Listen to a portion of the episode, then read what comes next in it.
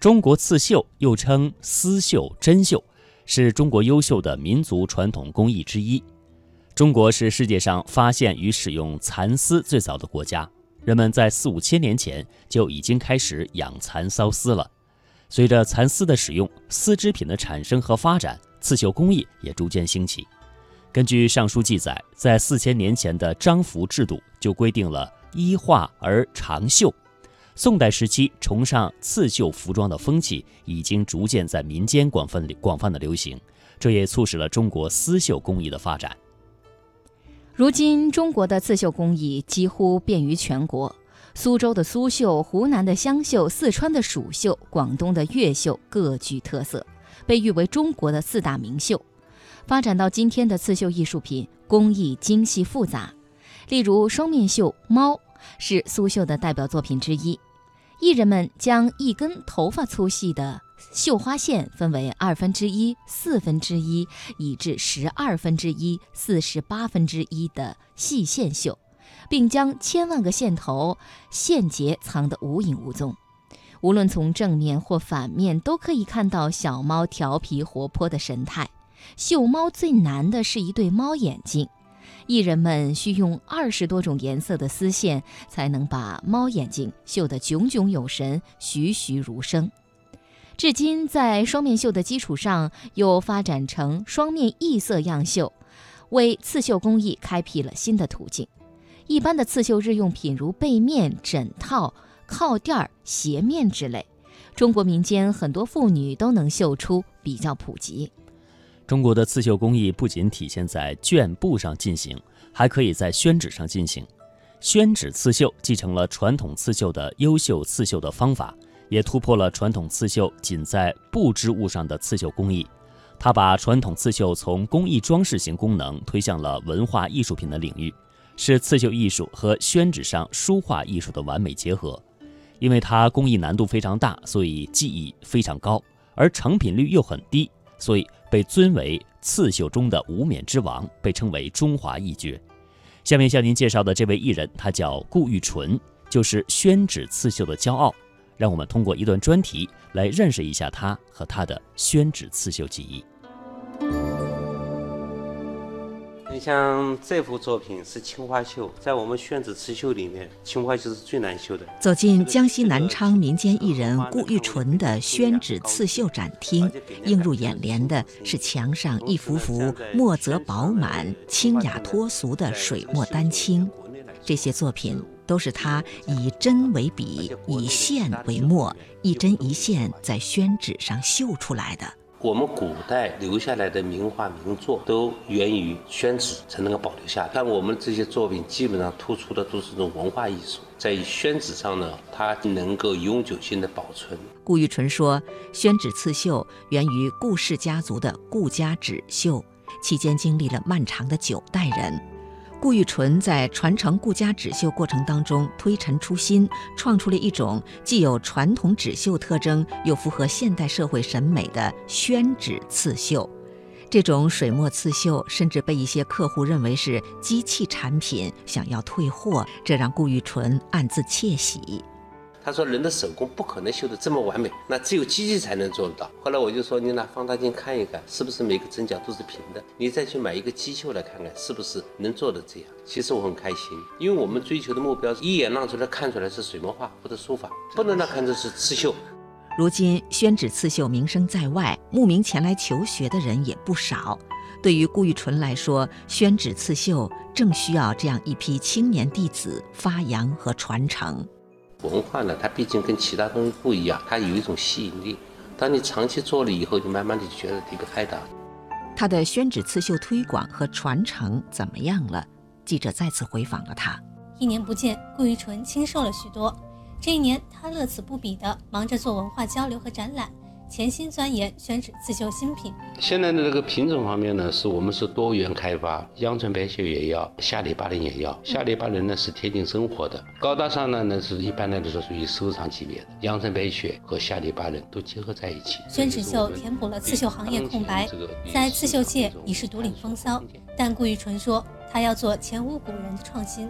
纸上的三面绣，目前在刺绣行业里面它也是个空白。现在样品已经出来了，正在市场进行检验。陶瓷是中国非物质文化遗产，刺绣也是中国的非物质文化遗产。那么我们把这个两种文化结合起来，一软一硬，它会变成一种新的这种文化。宣纸绣以其独特的魅力，吸引了不少人前来拜师学艺，但真正热爱到骨子里，愿意终生以此为业的，目前只有寥寥十五人。为了使宣纸刺绣后继有人、发扬光大，顾玉纯把技艺传承与人文关怀相结合，努力推广残疾人事业资助项目，并计划在有条件的省市建立教学基地和生产基地。不光光是传承文化，同时也要承担起社会的一些责任。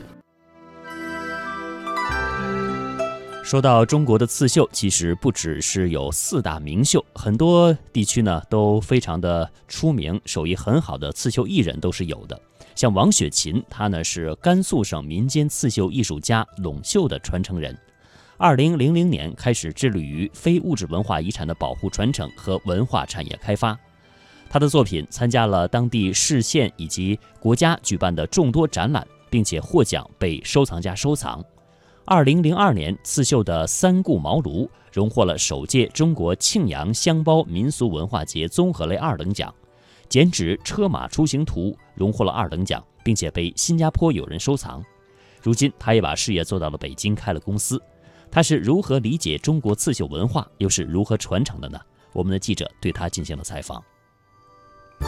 那您的这个刺绣，您是从什么时候开始学的？刺绣其实我的传承人吗？我小时候，我小时候就开始了。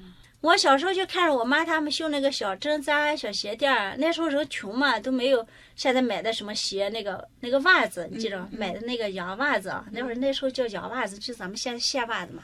那农村人穿几天都破了。然后他们就粘了那些底儿，然后粘了帮儿，就在那儿拿。大人拿那个底儿绣那花绣特别好，我也就跟着学。那时候十来岁左右都学，然后偷偷的自己粘，照着他们那样粘那针扎啊什么的，就自己做。那时候都做，这个我也是老大，自己给孩子、给小妹妹、小弟做鞋、做衣服啊，都给做。我们家这小孩小时候都是上，就是我出来以后才没给他们做鞋。我姑娘来北京还穿的是绣花鞋，上面绣的花。他老说呢，你这鞋可漂亮了，就是，还穿的是绣花鞋，我都给绣的花，上边绣的花，衣服上都是给贴的那图啊，就是卡通的什么的，都是我自己给他缝。嗯嗯，反正我家孩子衣服鞋穿出去都有个性的，都不穿的一般。就是我小时候就那剪纸，就是我们一条庄到那个过年的时候，这就是说。我就是在那坐着给剪窗花贴窗，每我们家是一条庄下来是五户人家嘛，五户人家所有的窗都是我一个人贴的，就给他刷了贴了，然后自己剪了窗花给贴上去。嗯，你也是本身就是心灵手巧，但是喜欢那个东西，确实喜欢。但是现在也没有太多的精力去做这个哈。没有，也是有时候剪一剪，但是时间长了，这你说这东西要经常玩呢，经常不玩的话。就跟那个手就伸了，手就伸了，这个心里边就说没有那印象了。嗯，要经常玩，这东西确确实实也不赚钱。刺绣，刺绣，这我经常就做的，就是我那个结婚的时候，我自己绣一套嫁妆。哦，自己绣一套嫁妆。你们是哪年结婚的？我们是八九年结婚的，八八年结婚。八八年啊，八八年的十月份。早，我想想啊，那您那时候虚岁我二十五嘛。啊，那差不多在那个地方还差不多，在我们那边都算晚婚了。我妈都发愁了，都说这么大年龄也不着急结婚什么的。那等于你俩一直都好着呢吧？啊，一直好着呢。嗯。但是我们也就平平淡淡的，就这么就不像别人一下就好的不得了。我们姑娘老是说，就没见过你跟我爸爸挽着手走一回，没见过你们亲戚热热的。我说那你看我们也不吵架。就这么，其实日子要说淡淡长流水啊，要平平淡淡过。嗯，一般我们就默认。哎呦，我都替您着急。您要是回去的话，我估计可能好多事情会进展的要快得多。哦，那肯定要快一点。是您坚持要在北京，还是王兴白老师？他要坚持在北京。他坚持让你在北京。就是当时我是真不想在北京待，我觉得孩子花的代价太大了。但是你要这么算的话，要将来说孩子可能好一点啊。这个这个小姑娘就，我就觉得这个修养各方面还是跟老家的孩子不一样。其实带出来也没错，主要是经济上有问题。对，一个是嗯经济上，再一个就是说这么多年，等于说两个大一点的孩子，你也没有太多的时间去啊，陪大一点的孩子，所以他嗯们你看考的这学校很很普通。其实我儿子当时我在家要抓一点的话，儿子可能考上好的重点中。嗯，儿子现在在哪儿读会计呢？儿子在那个青岛，青岛有个恒星大学，就是职业大学。哎呀，我觉得你们两个人能够把三个孩子都都能够送到很好的学校，虽然小孩小女儿现在还在考，但是我相信她肯定也是会考上。啊，这已经我觉得这已经都很不容易了嗯就是上他这个一上大学的话，自己在外边带上几个孩子啊，对，对生活起码没问题没问题的啊。就是我现在给她说说，你上大一，这生活费我给你管，大二就自己挣。嗯，没问题。嗯，我跟你说，一个孩子二百块钱，我说你带上五个孩子，一个月，这一个月四千块钱，怎么都够你花。对。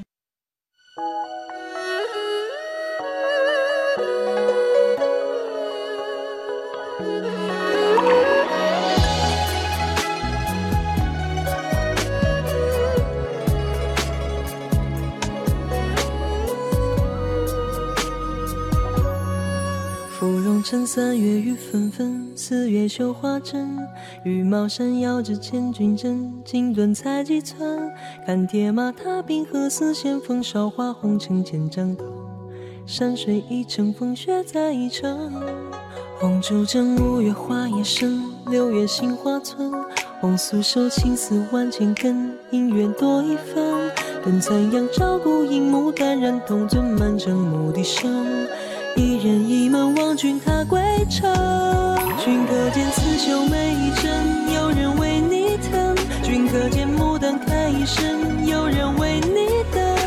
江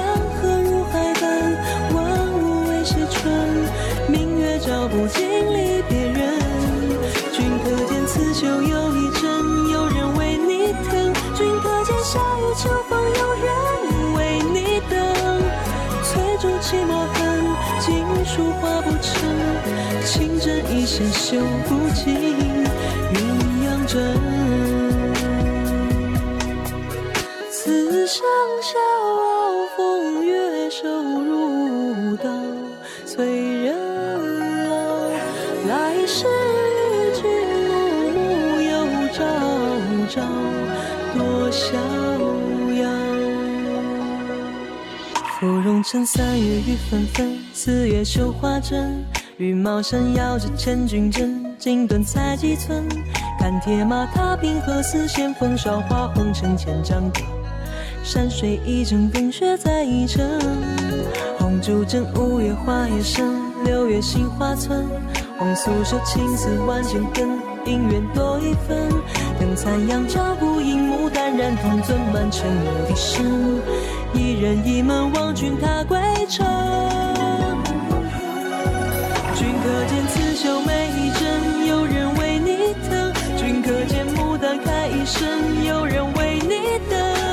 江河入海奔，万物为谁春？明月照不尽离别人。君可见刺绣有一针，有人为你疼；君可见夏雨秋风，有人为你等。翠竹泣墨痕。从孤烟塞北，到杏花春雨江南；从山水田园牧歌，到金戈铁马阳关，诗心、诗情、诗意，一直未走远。中华风雅颂。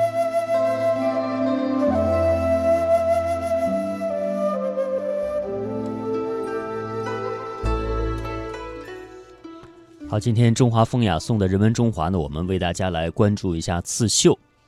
在羌族地区，随处可以看见穿着民族服装的羌族人，衣服上漂亮的图案大多为手工刺绣。这些刺绣在羌族的历史上可谓源远流长。羌族刺绣是农村妇女在劳动间隙完成的民间工艺品。如今的羌族人大多还保持着穿着传统的民族服装的习俗。羌族古代服饰当中，以披毡最具特色。毡的制作工艺远比制作纺织毛布简单，其年代要有三千年了。文献记载，两汉甘青羌族人女披大华毡为盛事。唐宋时期，羌族披毡已经很普及了。那么，在《新唐书·党项传》称，男女裘叶、裘褐披毡。近代呢，羌族基本沿袭了袍服之制。那么，如今的羌族刺绣是如何传承的呢？接下来，请听专题节目《羌绣如花》。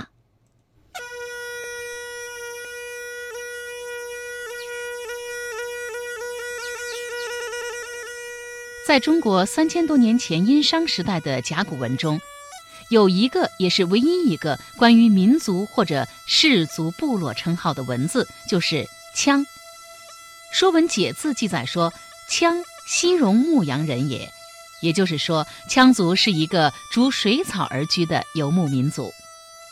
羌族流传着一个神话：古时候，一个樵夫吃着脚砍柴。鲤鱼仙子看到后，就用草编织了一双鞋，又抓了一朵云放在鞋子上，并将这双云云鞋送给少年，表达了爱慕之情。他们因此成了一对幸福的夫妻。直到现在，羌族部分地区还保留着一种传统民俗：小伙子只要同姑娘恋爱，姑娘都要亲手绣上一双云云鞋送给小伙子作为定情信物。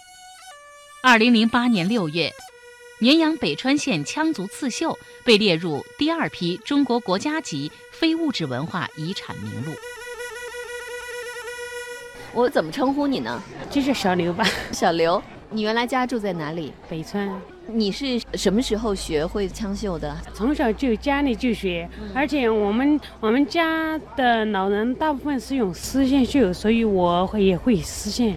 我看我今天你们是用那个绒线绣对吗？对，我们因为丝线是很昂贵的东西，而且它会败败色，会变色，会变色，所以我们现在用的这种绒线，它不会败色，这就就是枪绣的特点的，它就是越绣越鲜艳，而且不会败色。那就说以前小的时候是绣丝线，我们家的祖辈也绣丝线，因为我有我们的祖辈绣给红军的东西，我我都留了一份儿。啊，你祖辈绣给红军的东西？对，那是上个世纪二十年代的东西。对，我们家还还有一些，还有一些东西，地震的时候全部毁掉了。哦，地震的时候都毁掉了。对，地震的时候你在哪里？在北川县城。对。你真是很幸运哦！是是是是，我真的很幸运。不好意思，不好意思，我也不好意思。以前我真的不想说，真的不想说。是我，其实这我知道，你记者在心里实际上比我们还还痛苦。因为刚才你说到祖辈绣给红军的那个东西，我就马上我就在想，哎呀，我很想看看那个东西，所以。然后突然我又想想起来，有可能就地震的时候真的不在了，所以我我突然间我也很难过。对对对，咱不说了，咱不说了，说说咱们现在吧。你觉得枪绣跟其他的绣它有什么不同？它会它能够成为一个非物质文化遗产？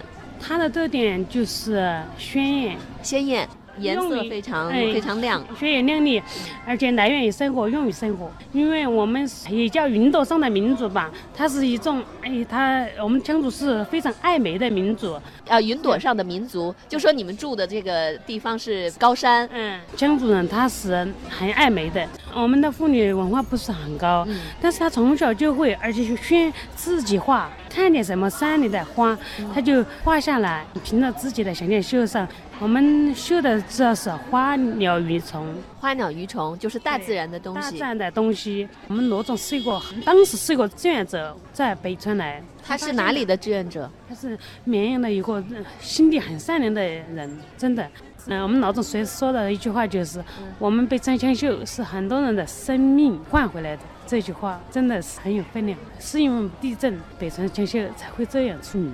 就说地震之前，很多人都不知道枪绣，还不知道这个民族，也不知道北川。对，其实知道是肯定是知道这个民族了。比如说，你看我们从小就念那个唐诗啊，不要流眼泪了。